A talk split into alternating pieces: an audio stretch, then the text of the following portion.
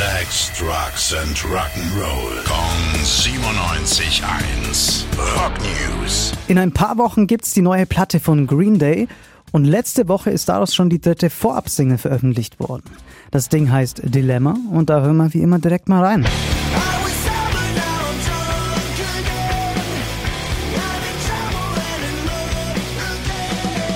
Ja, das klingt doch schon ziemlich gut. Am 19. Januar ist es dann soweit. Das komplette Album Saviors, das steht dann in den Läden. Und das ist ja sogar noch früh genug, um die Platte den Liebsten zu Weihnachten zu schenken. Rock News. Sex, Drugs and Rock'n'Roll. Kong 97.1. Frankens Classic Rocksender.